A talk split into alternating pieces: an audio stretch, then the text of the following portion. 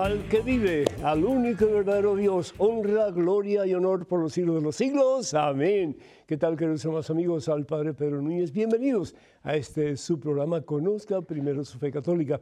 Hoy tenemos un programa, como de costumbre, muy interesante para todos y cada uno de ustedes. Vamos a estar respondiendo muchas de sus preguntas y qué bueno que ustedes nos escriben, que ustedes nos llaman por teléfono haciendo sus comentarios, sus preguntas. Ustedes son los que hacen posible este programa, así que por favor no dejen de hacerlo, porque todos podemos aprender de todos y todos podemos edificar nuestra fe sobre ese que es nuestra esperanza y nuestra meta, que es Jesús el Señor.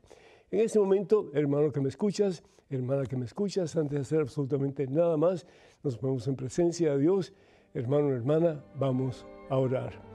En el nombre del Padre, del Hijo y del Espíritu Santo. Amén.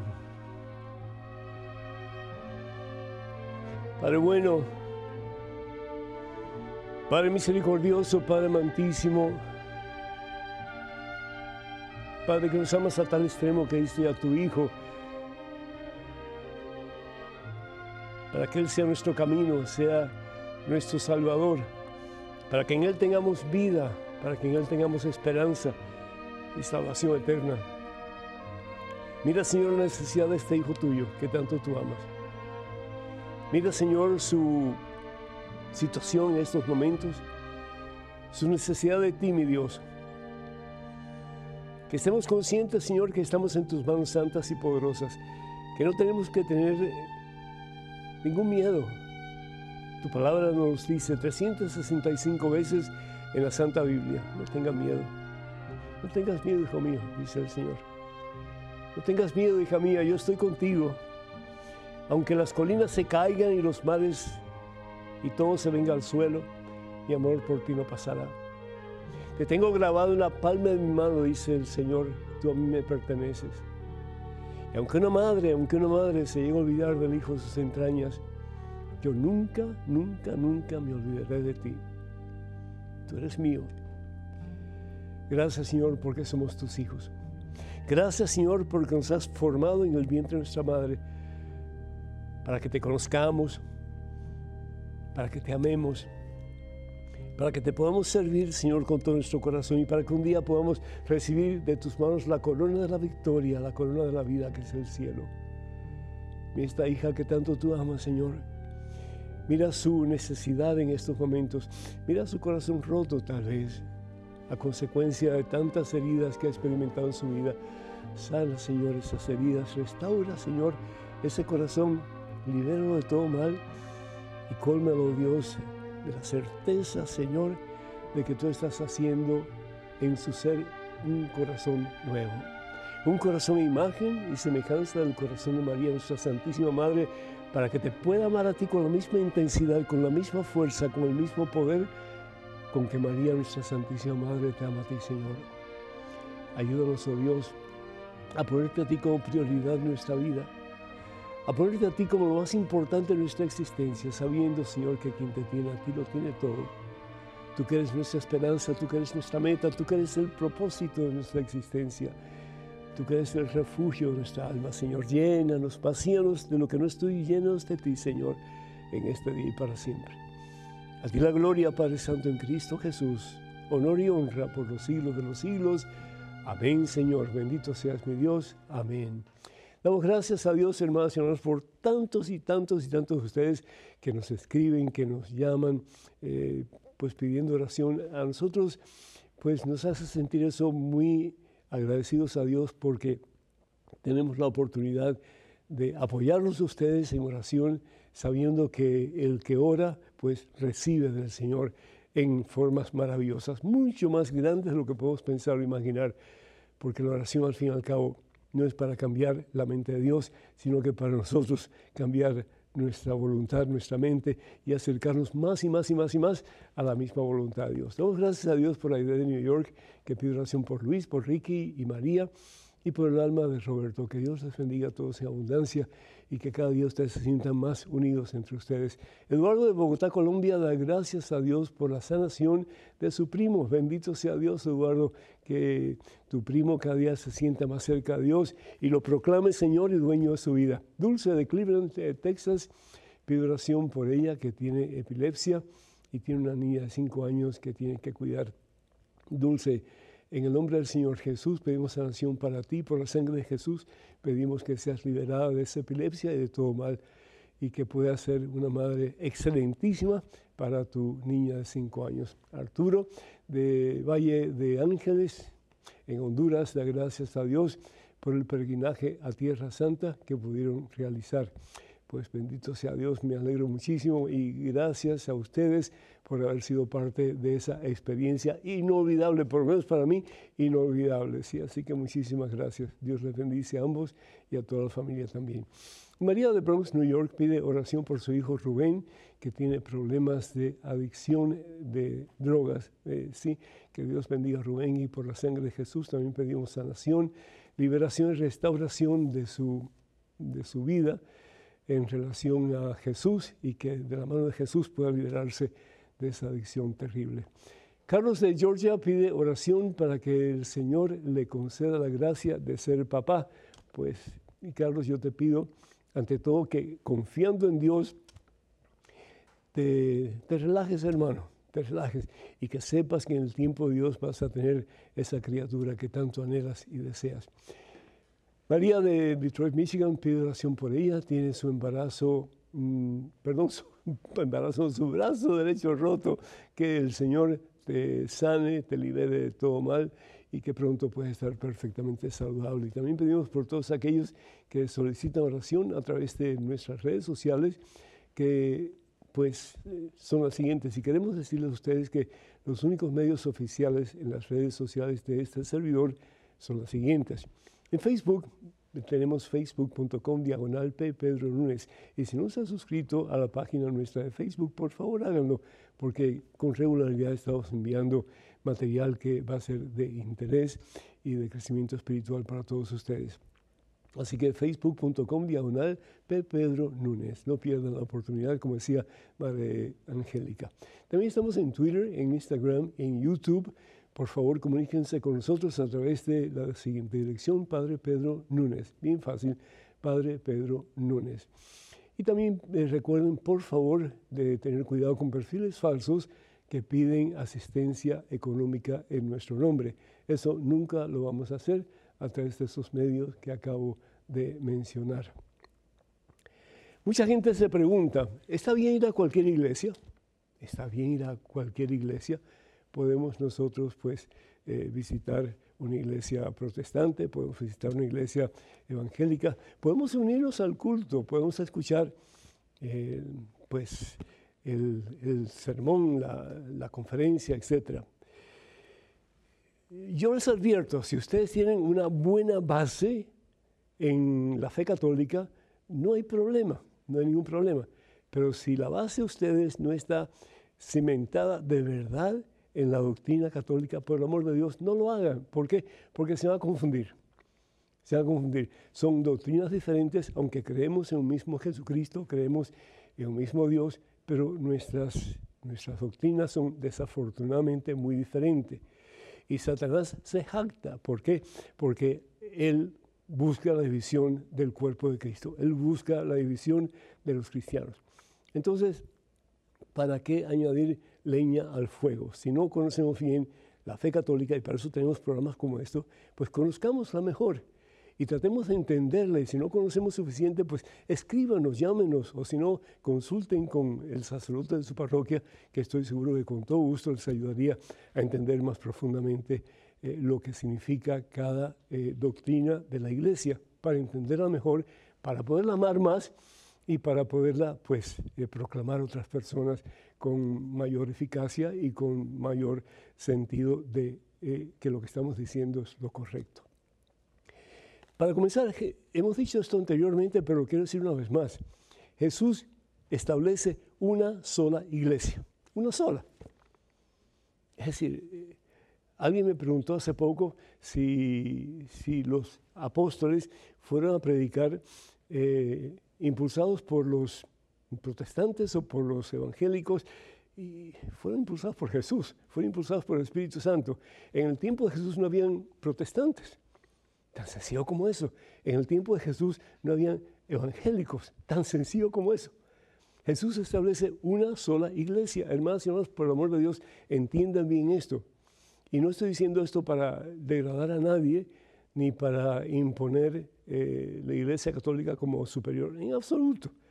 Pero de que Jesús establece una sola iglesia, Jesús establece una sola iglesia y la establece sobre Pedro. La palabra Dios nos dice en el Evangelio según San Mateo, en el capítulo 16, versículo 18, cuando Pedro hace esa famosa confesión de fe que le dice, tú eres el Mesías, el Hijo de Dios que vive, el Hijo de Dios que vive, al decirle esto, a Jesús le está diciendo que él era Dios, que Jesús es Dios. ¿Por qué? Porque para el judío el Hijo es de la misma esencia que el Padre, de tal palo, tal astilla, ¿verdad? Entonces, si Jesús es el Hijo de Dios, entonces Jesús es Dios. Nosotros, a diferencia de Jesús, no somos consubstanciales con el Padre, sino que somos hijos adoptivos del Padre a través de nuestro bautismo en Cristo Jesús.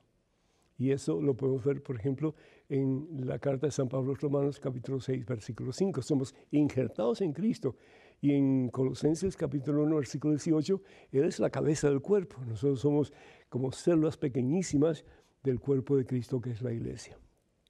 Y es una sola.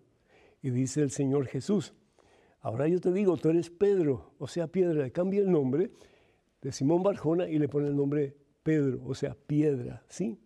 Y le dice, y sobre esta piedra edificaré mi iglesia. Hay hermanos protestantes evangélicos que dicen que Jesús está refiriendo al mismo. No, Jesús definitivamente es mucho más que la piedra de la cual está hablando en referencia a Pedro. Jesús es la piedra angular. Sin esa piedra no hay nada. No hay edificio, no hay iglesia, no hay nada. Y cuando hablamos de la iglesia, no estamos hablando de un edificio per se, sino que estamos hablando de el cuerpo de Cristo, es decir, la asamblea de creyentes que forman parte de un solo cuerpo, el cual Satanás quiere destruir, el cual Satanás quiere dividir. Nos dice la palabra de Dios que entonces le dice el Señor a Pedro, los poderes de la muerte, es decir, los poderes del infierno, el infierno es la segunda muerte, la primera muerte es nuestra muerte física, la segunda muerte es nuestra muerte espiritual, es decir, ir a donde el libro Apocalipsis habla, que es el lago de, fuego, como para hablar de lo horrible que es el infierno, que es mucho más que un lago de fuego, porque es la ausencia total y completa de ese que es el único que puede llenar nuestro corazón de su presencia y dar sentido y propósito a nuestra vida, que es Dios. Es como querer morirse, uno no se puede morir porque ya uno está muerto. Dice, yo te daré las del reino de los cielos. Lo que haces en la tierra será atado en el cielo, lo que desates en la tierra será desatado en el cielo. Yo te digo, Pedro, sobre esta piedra edificaré mi iglesia, mi iglesia, mi iglesia. ¿Cuántas iglesias? Una sola, mi iglesia, mi iglesia.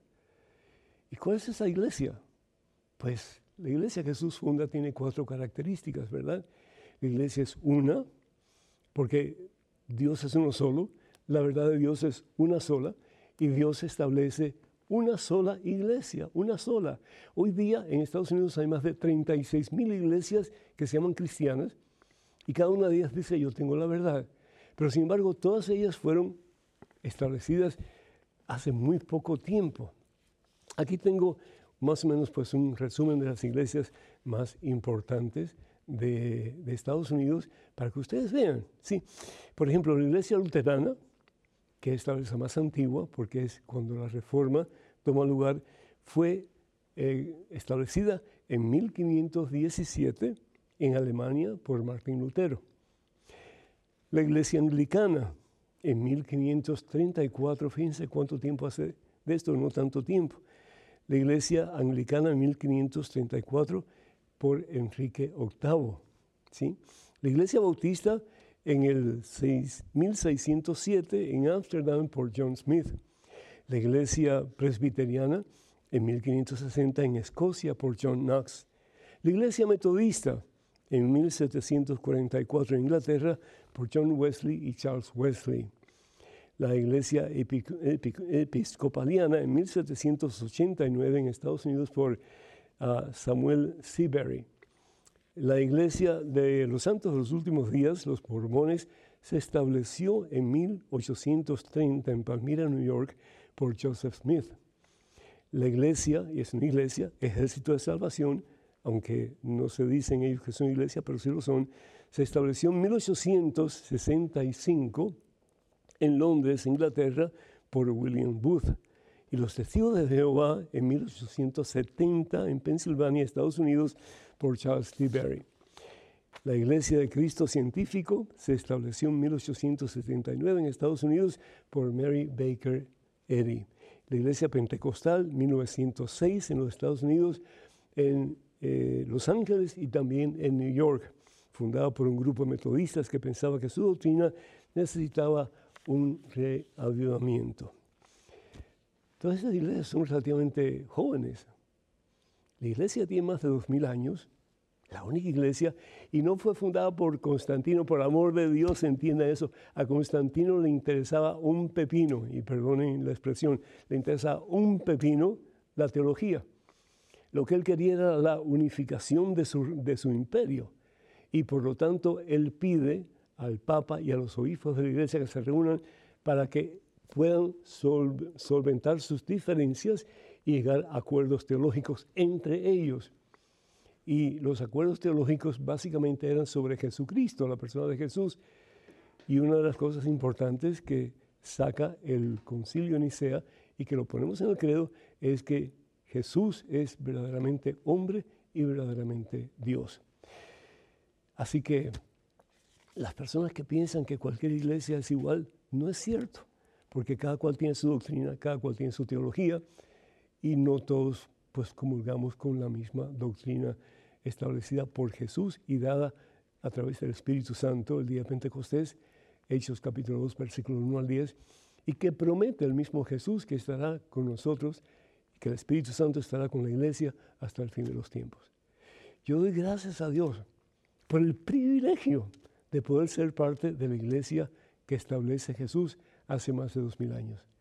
Yo sigo a Jesús, yo no sigo a un hombre, yo no sigo a una mujer, yo sigo a ese que es mi Señor y mi Salvador, que es Jesucristo. Y a pesar de los contratiempos de la iglesia, a pesar de los momentos en que la iglesia pues ha como que parecido que se va a hundir, esa iglesia no se hunde, porque es voluntad de Dios. Y el Señor ha prometido que estará con la iglesia hasta el fin de los tiempos. Y esa barquita de Pedro, zarpará entre los males más horribles de, las, de los tiempos de la historia, pero esa barquita nos llevará a todos nosotros a puerto seguro que es el cielo. Así que hermanas y hermanos, amar la Iglesia Católica, a luchar por preservar la unidad de la Iglesia Católica y sobre todo, pues ayudar para que otros conozcan la verdad que está eh, en la Iglesia que Jesús funda que es la iglesia que es una santa católica apostólica, porque es ahí donde está el verdadero depósito de fe. Dicho esto, número telefónico para que se comuniquen con nosotros 205-271-2924. 205-271-2924. Hermanos y hermanos, vamos a una pequeñísima pausa, regresamos en cuestión de momentos, así que por favor no se vayan, quédense con nosotros.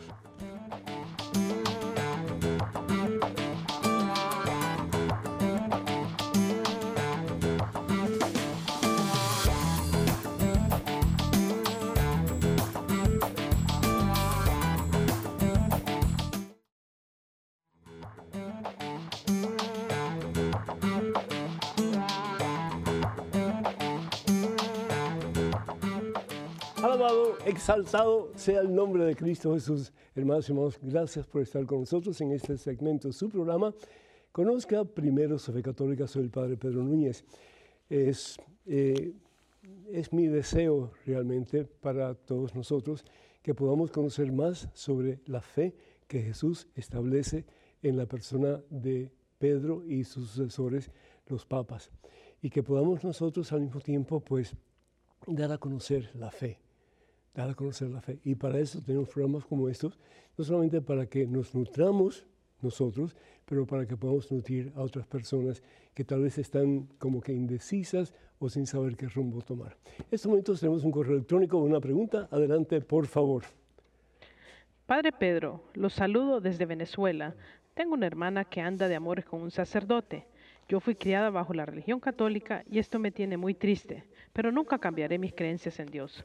En el año 2021 tuvimos 10 pérdidas de familiares por COVID y otras enfermedades, y también trágicas, por lo que mi familia, que siempre ha sospechado de esa relación, dicen que eso es castigo de Dios. ¿Usted mm. cree que sea así, Padre? Y mm. él, cada vez que le mandamos a hacer misa a mis familiares, mi hermana lo trae para que celebre y mi familia y yo nos molestamos. Mi mamá recibe la comunión de sus manos. ¿Eso es pecado sabiendo mi mamá lo que está ah. pasando? Gracias, Padre. Sigo su programa los domingos en EWTN. Miriam. Miriam, muchísimas gracias. Y, es como un puñal que se clava en el medio del corazón, ¿no? Porque ¿cuánto daño hacemos cuando somos infieles a lo que Dios pide de nosotros? ¿Cuánto daño hacemos?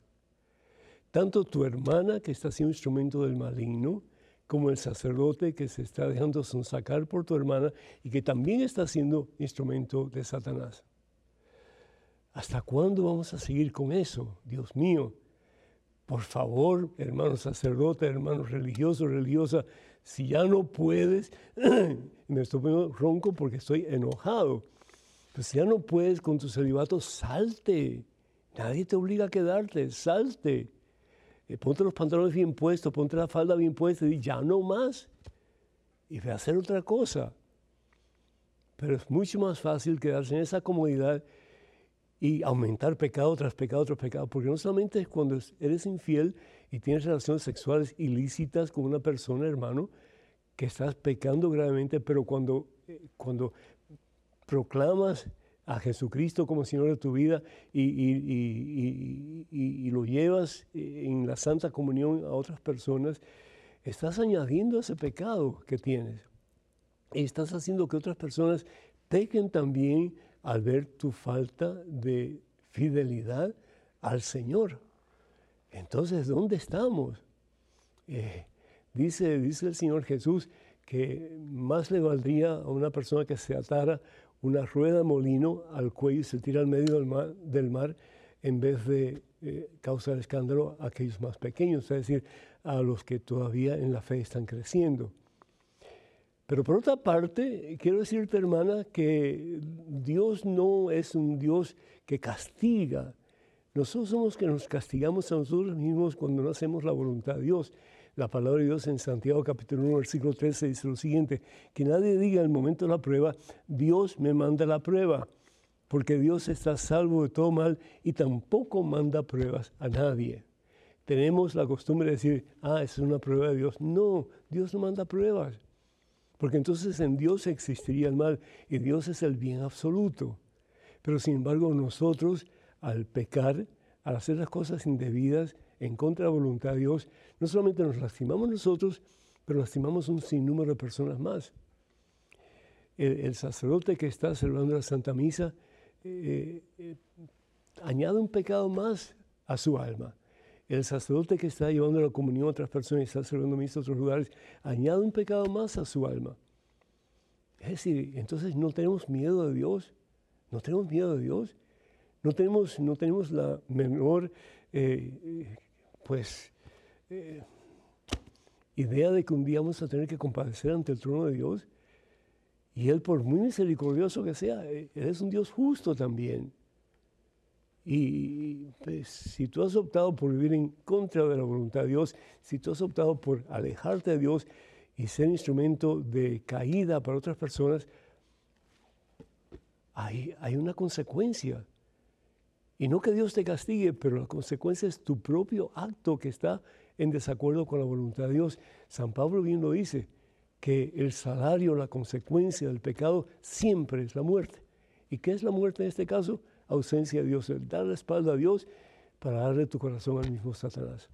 Por amor de Dios, recapacitemos y estemos conscientes de que tenemos dos caminos nada más, el camino de Jesucristo y el camino del mundo. ¿sí? Y leamos por favor de vez en cuando Evangelio según San Mateo, capítulo 7, versículos 13 y 14. Ahí nos habla bien clarito de que estamos en un camino o estamos en el otro. No podemos estar con pie en uno y pie en el otro, ¿no? O en uno o en el otro. Y bien dice Apocalipsis capítulo 3 que los tibios Dios os expulsa de su boca. ¿Por qué? Porque nos convertimos en obstáculo para el crecimiento espiritual de otras personas. Y tal vez hasta los empujemos al mismo infierno, ¿verdad? ¿Por qué? Porque dejan de creer, dejan de creer. Y dicen, si así son los curas, si así son esta gente, pues yo voy a hacer lo mismo peor. Y eso está mal, eso está mal. Si no quieres o no puedes o no sientes el deseo de seguir tu celibato, de seguir siendo fiel al Señor, déjalo, por amor de Dios, ya no fastidies más, déjalo. Es mejor tener menos sacerdotes, menos religiosos, menos monjas, que tener más y que realmente sea un obstáculo en la vida espiritual de muchos. Por el amor de Dios, recapacitemos. Tenemos a Eusebia de New Jersey esperando vía telefónica con mucha paciencia. Eusebia, ¿me escuchas? Eusebia. Se fue Eusebia. Se fue Eusebia. Hello, Eusebia. Yo creo que Eusebia se quedó dormida o se fue directamente al cielo o, se puso un poco, eh, pues, un poco miedosa porque yo estaba alzando mi voz, lo siento mucho, no, no quiero hacer eso. Pero bueno, vamos entonces con la pregunta que Eusebia tenía y lo que ella pregunta es si la Virgen se quedó dormida o se fue directamente al cielo cuando murió. Pues la Iglesia no toma eh, una decisión exacta en relación a esto. Si, si María Santísima mm, se murió y después fue asunta al cielo, es porque lo hizo para identificarse con la muerte de su hijo, reconociendo que ella no es nada comparado con su hijo y por lo tanto identificándose con su hijo para que eh, pues estuviéramos conscientes de que al identificarnos con Jesús vamos a caminar en la victoria de los hijos de Dios. María no comete pecado y la, la consecuencia del pecado es la muerte, como bien dijimos anteriormente. María no tuvo que haber muerto. ¿Por qué? Porque María nunca cometió pecado. María es una mujer total y completamente inmaculada, sin manchas. ¿sí? Pero sí, María, por otra parte, fue asunta al cielo, quedándose dormida, pues es también otra posesión que la iglesia acepta, que María en un momento determinado, ya cuando cumplió su misión aquí en la tierra, cerró sus ojos y el Señor Jesús la llevó a su presencia. Lo que sí puedo estar conscientes y seguros es de que María está en el cielo. A mí me llama la atención muchas veces cuando eh, escucho a un ministro protestante o evangélico diciendo, porque fulano era tan bueno que hacía cosas y él se salvó y él está en la gloria de Dios, él está en el cielo. Pero sin embargo le pregunta si María Santísima está en el cielo. Ah, no, ella no. Ella no. No tiene sentido. La mujer más santa de la historia de la humanidad, que no está en el cielo y que sin embargo cualquiera de nosotros, porque fuimos buenos o porque aceptamos a Jesús como nuestro Señor y Salvador, ¿Estamos en el cielo? No, es una teología muy mala. Es una, eh, eh, pues, teología bíblica muy, muy mala. Porque si alguien debe estar en el cielo, es María Santísima. Y si en el monte Tabor Jesús se aparece con Elías y con Moisés, uno a cada lado, y los dos fueron grandes pecadores, uno mató y el otro cometió adulterio y también mandó a matar. ¿Cómo María, que es la mujer más pura, más santa en la historia de la humanidad, no va a estar en el cielo? Yo siendo su hijo le dije, mira, mijita, tú eres la primera, porque te amo. Y el amor que Dios tiene hacia María es un amor muy particular, muy especial. Bueno, podemos ir hablando de esto por mucho más tiempo, pero mejor vayamos al próximo correo con la próxima pregunta. Adelante, por favor. Un cordialísimo y afectuoso saludo respetuoso, Padre Pedro Núñez. Mi nombre es Juan Fernando Gutiérrez Mejía Díaz. En el Padre Nuestro dice, hágase tu voluntad en la tierra como en el cielo. ¿Cuál es la voluntad de Dios hacia nosotros? ¿Cómo hacernos para saber, cómo hacemos para saber cuál es su voluntad? ¿No cree que Dios se contradice porque Él habla del libre albedrío y de la libertad de las personas y luego antepone la voluntad de Dios hacia nosotros? Si yo le pido a Dios un favor, como lo dice, pedir y se os dará, porque todo el que pide recibe, en la frase pedir y se os dará, se contradice con la frase hágase tu voluntad en la tierra como en el cielo. Otra vez os digo que si dos de vosotros se pusieren de acuerdo en la tierra acerca de cualquier cosa que pidieren, les será hecho por mi Padre que está en los cielos. Y en Colombia se reza lo siguiente, todo lo que quieres, todo lo que quieras pedir, pídeselo por los méritos de mi infancia y nada te será negado. Ya. Bueno, pues, ¿cómo saber la voluntad de Dios si no tenemos la posibilidad de escoger? Dios quiere que hagamos su voluntad. ¿Por qué? Porque si alguien quiere tu mejor bien, si alguien quiere tu total y completa felicidad, es Dios. Tú no tienes hijos, si tienes hijos, no le dices a tu hijo, mira hijo, haz esto por tu bien o haz lo otro por tu bien. Pero sin embargo, el hijo puede optar por hacer esto que está de acuerdo a tu voluntad o puede hacer lo otro que está en contra de tu voluntad. Y sin haber consecuencias. Si tu hijo hace lo que tú estás de acuerdo que haga, pues va a recibir pues ganancias en alguna forma. Va a tener la dicha de, de, que tú estés contento y además de eso, de que haya hecho algo bueno, no solamente para ti, pero también para él y para otros también. Pero si hace algo mal hecho, pues hay consecuencias. Hay consecuencias. ¿Qué es lo que Dios quiere? ¿Cuál es la voluntad de Dios para ti y para mí? Esa fue una tus primeras preguntas. Que amemos. Evangelio según San Juan capítulo 13, versículos 34 y 35. La palabra de Dios dice, les doy un mandamiento nuevo, que se amen, que se amen. Basta ya de división, basta ya de escándalos, basta ya de ponernos de este bando, este, basta ya. Si somos cristianos, amémonos. ¿Hasta qué punto? Hasta el punto que Jesús nos ha amado a nosotros. Por eso dice, les doy un mandamiento nuevo. Porque es mucho más que amarse así como que, ah, qué bueno, ah, qué gusto. No, no, no. Estar dispuesto a la vida por ese que tú amas. Sí, eso fue lo que hizo Jesús. Y por eso dice, les doy un mandamiento nuevo.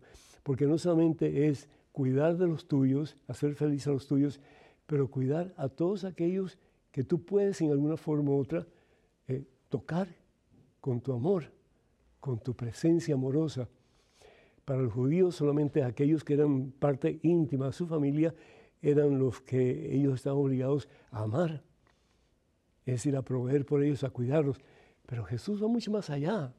Fíjense en las misas, ahí va todo el que quiere ir. No solamente dos, tres personas de una argolla, otra argolla, otra familia. No, ahí va todo el que quiera ir. ¿Por qué? Porque estamos llamados a amarnos los unos a los otros como el Señor Jesús nos amó. ¿Y hasta qué punto nos amó? Dando su vida. ¿Y para quién? Para el mundo entero. ¿Y hasta cuándo? Hasta las últimas generaciones. Eso es lo que dice Jesús. En eso reconocerán que son mis discípulos que se aman unos a otros. Eso es lo que Dios quiere. Esa es la voluntad de Dios. Porque esa es la voluntad que realmente nos va a hacer felices. Y cuando nosotros pedimos al Señor, Pedimos muchas cosas y está bien pedir al Señor, pero lo más importante es, Señor, dame un corazón como el tuyo. Dame un corazón como el tuyo, Señor. Dame un corazón que sea capaz de amar aún a los peores enemigos que yo pueda tener. Con tu corazón y no como el mío. Porque mi corazón es mezquino, mi corazón es tacaño, mi corazón es muy pequeño y ama cuando le conviene. Cuando no le conviene, no ama. Pero eso no es amor. Eso no es amor. El amor da sin esperar nada a cambio. Y es lo que hace Jesús.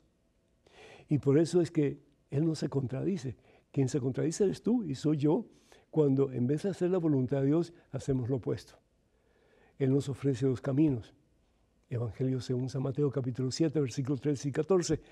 El camino estrecho, que es el camino que nos lleva al cielo. ¿Y por qué es estrecho? ¿Por qué es angosto? Porque es el hacer la voluntad de Dios. ¿Y cuál es la voluntad de Dios? Que nos amemos. Punto. Y el camino ancho, pues, soy yo el más importante. Soy yo el que voy a decidir mi vida y voy a hacer lo que yo quiero con mi vida. Soy yo el que a pesar de que arruine la vida de otras personas, al fin y al cabo, con dinero o sin dinero, como dice la canción, yo sigo siendo el rey. No, lo puedes hacer si quieres. Dios no se contradice, porque Dios simplemente te enseña dos posibilidades, el camino de la victoria y el camino de la derrota. Dios te pide que camines en el camino de la victoria, pero Dios no te va a torcer el brazo y decir tienes que hacerlo. ¿Por qué? Porque si tú no quieres, Dios no puede hacer nada por ti. Dios va a seguir insistiendo, va a seguir pidiéndote que cambies, que examines tu conducta y que vuelvas al redil. Pero si la oveja decide perderse y nada que ver con el buen pastor, el buen pastor no puede cambiar la oveja. ¿Por qué? Porque desafortunadamente la oveja se puede perder en la boca de un lobo y perderse para siempre.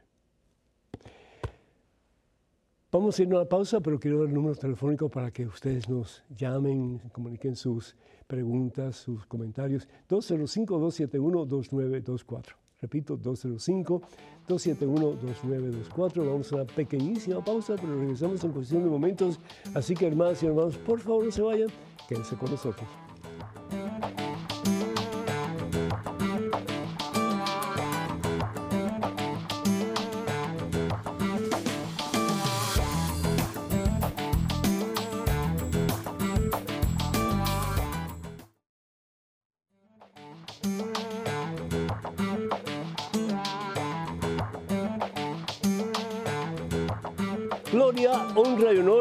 Ese que merece toda la gloria, todo el honor y toda la honra, Jesucristo, nuestro Señor y Salvador. Gracias, hermanos y hermanos, por estar con nosotros en este subsegmento de este programa Conozca Primero Fe Católica. Soy el Padre Pedro Núñez. Quiero invitarles para que ustedes nos ayuden a promover este programa a sus amigos, entre sus amigos, sus conocidos, sus familiares, porque es importante conocer la fe conocer la verdad, dice el Señor Jesús, y conociendo la verdad, la verdad nos hará libres. Así que espero que ustedes nos ayuden para promover este programa y les agradezco de todo corazón desde ya por lo que pueden hacer para que otras personas también lo conozcan y les sirva en alguna forma de beneficio espiritual para ellos. Eh, quiero recordarles que estamos en el mundo entero, por gracia de Dios, aún estamos hasta en China. Así que gloria al Señor, bendito sea Dios. En estos momentos tenemos un correo electrónico con una pregunta. Adelante, por favor. Buenas, padre. Le quería preguntar qué se debe hacer en caso de que, por ejemplo, una madre maltrate psicológicamente a su hija por medio de ofensas, exceso de control a tal punto que impide que salga incluso a planes sanos y manipulación cuando le echa la culpa por todo. Esto es debido a que al parecer la madre sufre un trastorno y ha tenido un trauma difícil en su vida que tal vez descarga en su hija. Y de paso la hija no cuenta con más familiares en quien apoyarse para superar todo esto. Claudia. Claudia, muchísimas gracias por tu, por tu intervención. Y, qué triste para esta joven, ¿no es cierto? Que su mamá, lo más cercano que ella tiene, que, que la trate de esa manera pero bien sabemos que uno da de lo que uno tiene. Y si lo que la mamá de ella tiene es violencia, es resentimiento, es heridas profundas que han sucedido a lo largo de su historia, su vida, pues eso es lo que va a dar.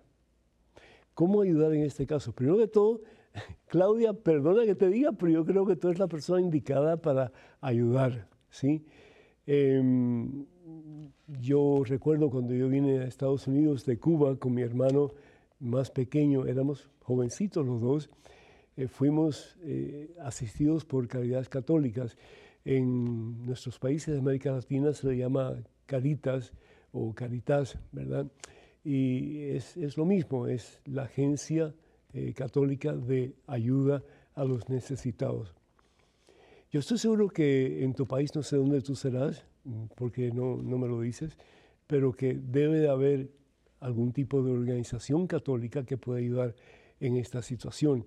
Yo te aconsejo que hables con, con, el párroco de tu parroquia, le expliques la situación y a ver cómo entre él y tú y tal vez un grupo mayor de personas pueden ayudar en esta situación. Ella, la mamá, necesita, por lo que me estás diciendo, eh, apoyo espiritual y definitivamente también apoyo psicológico. Ella necesita sanar y una de las cosas que necesita sanar es su corazón, su espíritu también y tal vez algún tipo de oración de sanación de memorias le puede ayudar muchísimo. Eh, también a la hija, pues hay que ayudarla a salir de ese ambiente. Entonces, a ver qué posibilidades hay para que ella pueda, eh, pues, comenzar una, vida nueva, una vida en que ella pueda sentirse digna de, de, su persona y también, pues, pueda en un futuro, si se casa, ayudar a sus hijos a tener esa misma, esa misma conciencia de dignidad ante los ojos de Dios. Bien, eh, tenemos otro correo, así que adelante, por favor.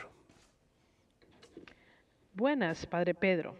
En una nota publicada por Así Prensa, Biden, el segundo presidente católico en la historia de Estados Unidos, dijo que este era el momento de restituir los derechos que nos han arrebatado, refiriéndose a la decisión de la Corte Suprema de anular el supuesto derecho al aborto legal, devolviéndole a los estados la capacidad de legislar sobre esta materia de terrible y totalmente equivocada. Según el Código de Derecho Canónico en su canon 1398, quien procura el aborto, si éste se produce, incurre en excomunión latae sententiae, es decir, queda automáticamente excomulgado. Hay obispos en Estados Unidos que quieren excomulgar a Biden y hacerlo público. Sin embargo, a pesar de esto, el Papa Francisco el 15 de septiembre del 2021 dijo que él nunca excomulgaría a nadie y observó que a veces los obispos no se comportan como pastores, sino que se inclinan a la política. Me encantaría saber cuál es su opinión al respecto. Muy atentamente, José Antonio Durán, ex juez del Tribunal Eclesiástico de la Diócesis de Acarigua, Araure, en el estado portuguesa de Venezuela. Muchísimas gracias, doctor. Muchísimas gracias por su comentario. Y qué triste cuando una persona eh, tiene que ser expulsada de la iglesia de Jesucristo. Eh, eso lo vemos en la Santa Biblia también, el caso de excomunión. Así que no es nada nuevo. Pasó hace muchos años, realmente al principio de la cristiandad. Hay que ver varias cosas. Primero que todo hay que ver si la persona que incurre en el aborto está consciente del daño terrible que está cometiendo, tanto a la criatura que la están matando, como también el daño que le va a ocasionar a su madre, porque más tarde o más temprano eso va a tener un efecto bien negativo en la madre, y también el daño que le está haciendo a la comunidad, porque en alguna forma está sirviendo de ejemplo, muy negativo, pero de ejemplo, para que se continúe con esa matanza de niños inocentes.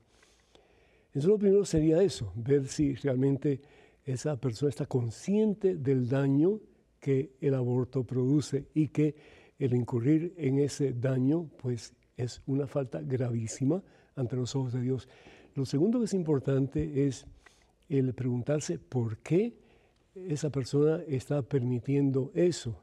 Es decir, desde el punto de vista pastoral, tenemos que hacer esa pregunta, ¿por, por qué? qué? clase de presión ha habido para que esta joven o esta persona eh, recurra a la matanza de su bebé en su vientre, cuando realmente eh, el instinto maternal es el proteger a la criatura en su vientre, no lo opuesto. Entonces, ¿qué presiones hay que empujan a esta persona a cometer tan grave delito. Y después, lo tercero que es importante es si realmente esta persona está consciente de lo que está haciendo, del mal que está haciendo, de la matanza que está realizando o que está permitiendo que se realice en, su vientre eh, por doctores o quien sea, si está realmente consciente, pues esa persona y las personas que están incurriendo en ese acto, pues todos son culpables de la muerte de un inocente o de varios inocentes o de muchos inocentes, depende la cantidad de abortos que se realicen. El Papa ha dicho, y, perdonen ustedes, pero yo creo con toda razón que él no va a excomulgar a nadie. en 1900, creo que 98 o algo así, eh, Madonna fue excomulgada con otras personas también.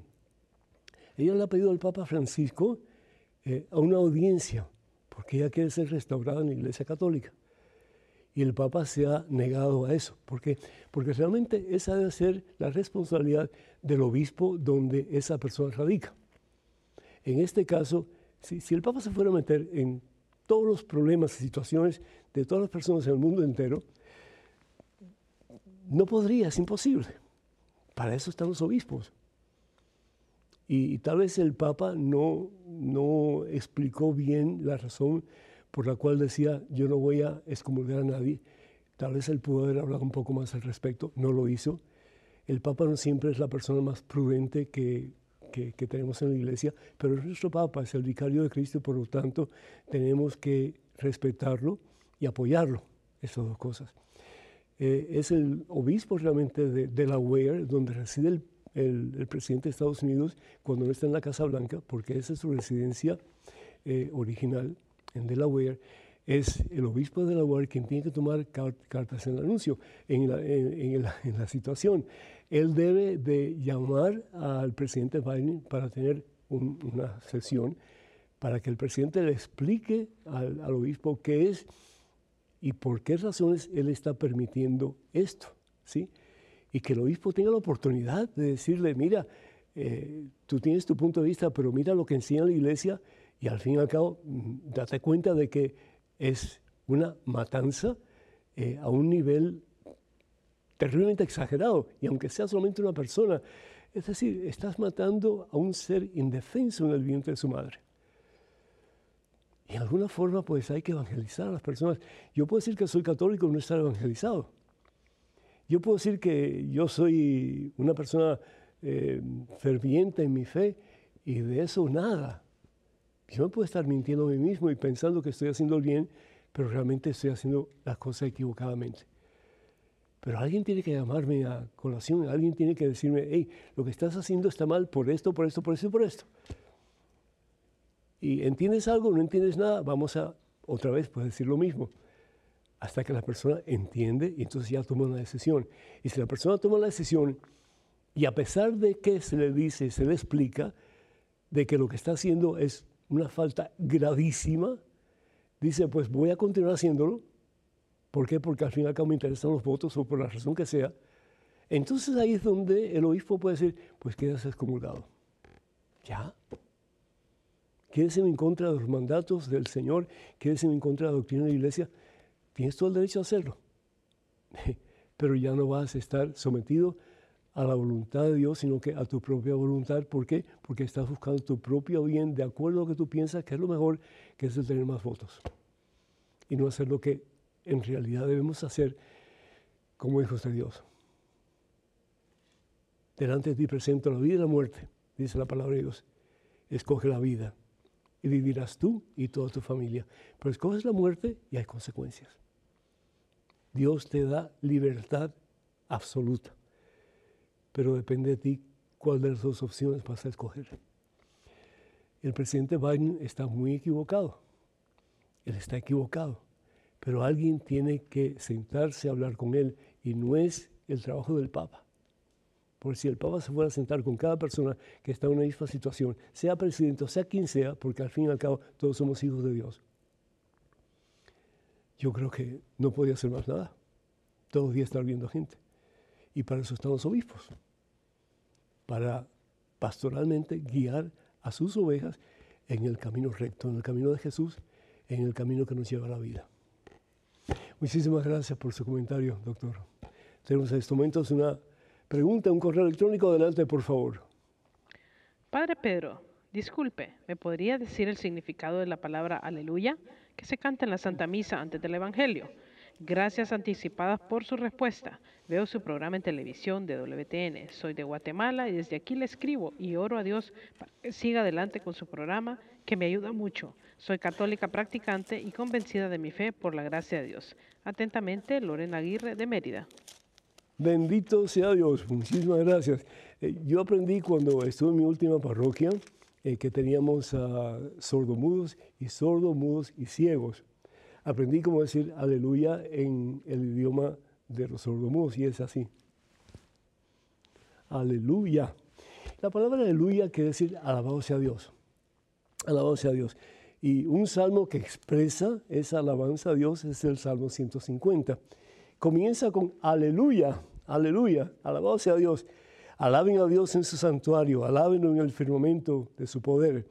Y continúa, Alábenlo por sus hechos portentosos, alábenlo por toda su grandeza, alábenlo con fragor de cuernos, alábenlo con arpas y cítaras, alábenlo con danzas y tambores, alábenlo con mandolinas y flautas, alábenlo con platillos sonores, alábenlo con platillos triunfales, alaben al Señor todo lo que respira, aleluya. Pues eso es lo que significa, benditos a Dios.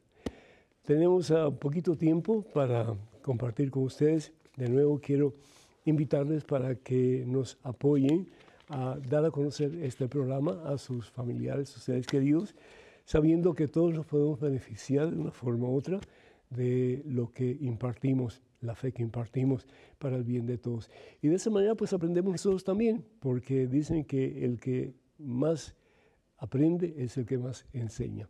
Así que qué bueno que ustedes también puedan hablar con otras personas acerca de lo que han escuchado en este programa para que ellos también puedan crecer en fe y en estatura ante Dios, ante los seres humanos. Eh, quiero recordarles que el material de Madre Angélica ya sea escrito en español, ya sea eh, traducido al español, y lo tenemos en el catálogo religioso de WTN. Y también pues los libros de este servidor están eh, en el catálogo para que ustedes o pregunten por diferentes uh, tópicos que tenemos o simplemente para ordenar. Para mayor información o para ordenar cualquiera de estos libros, por favor comuníquense al número telefónico 205-795-5814. Repito, 205-795-5814. También quiero recordarles que sus preguntas son básicas, importantísimas para poder continuar con estos programas, así que no dejen de escribirnos o de llamarnos. La dirección es padrepedro.ewtn.com, padrepedro.ewtn.com, COM, ¿verdad? También esperamos que sigan orando por nosotros para que el Señor nos dé la fortaleza, la sabiduría y lo que necesitamos para continuar con estos servicios. Y también, pues, cuando puedan, envíen sus donativos, porque estos servicios son excesivamente caros, sobre todo cuando estamos tratando de llevar al mundo la palabra de Dios. Que el Señor os bendiga abundancia, este y por siempre, los colme de su santa paz, en el nombre del Padre, del Hijo, del Espíritu Santo. Amén. Hermanas y hermanos, vayan con Dios. Dios siempre irá con ustedes. Que pasen un día muy feliz y hasta la próxima. Dios mediante.